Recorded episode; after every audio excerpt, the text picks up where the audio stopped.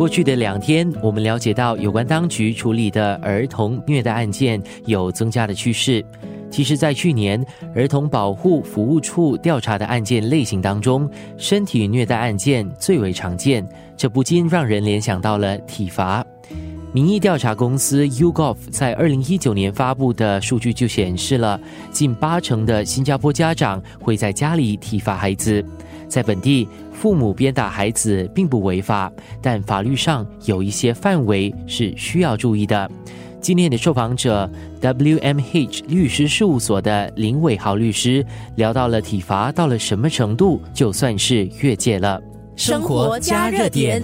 我相信你所说的这个需要注意的范围，就是法律所不能容许的体罚方式。那么，如果是从这个观点来看的话，是有几个法令是家长必须关注的，比如说《儿童及青少年法令》就其中一个最常见到的，然后还有《妇女宪章》，《妇女宪章》大家都会熟悉这个保护令或者起诉令之类的。那么还有，当然就是刑事法典。就像我所说的，人们最常会接触到的，也许就是儿童及青少年的法令。在这个法令下，虐待分为三种主要行为。第一种就是肢体上的虐待，第二种是精神上的虐待，还有第三种就是疏忽或者是在抛弃儿童下导致的一种虐待。在这个儿童及青少年法令下，刑罚大多数都是罚款或是监禁。嗯，行为方面呢，怎样的行为才算是触犯了刚刚你说的妇女宪章，还是等等的法令呢？我们要来观察说家长有没有触犯到任何法令，最好就是要看一下法庭到底会考虑什么样的因素。其中第一个最重要因素就是家长为何会体罚孩子，所以你要看一看是不是为了纠正什么不良的行为，或者是一种毫无目的、毫无原因的体罚。然后当然就是对孩子的影响，孩子是否在这个体罚下有受到什么严重的伤害，或者是身心或者精神上的阴影之类的。然后还有当然就是这些体罚到底持续多长的时间。比如说孩子在犯下错误的时候，也许用尺或者是藤条来打孩子的手掌。然后事后再和孩子解释说他到底哪里做的不对，那其实，在法律上也许不会构成所谓的虐待。但是如果家长，比如说他们踢孩子的头，用拳头殴打孩子的身体。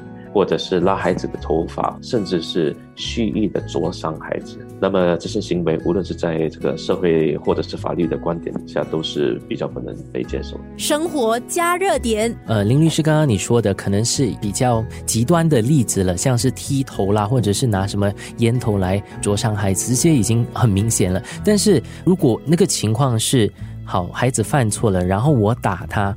达到什么程度，似乎有一个灰色的地带。那那条线在哪里呢？如果要说有没有一个很明显的分割，说到底什么样的体罚会构成虐待，其实这是很难说清楚的。大家所要考虑的就是我刚才所说的因素，其中一个最明显因素就是这些体罚到底持续了多长的时间。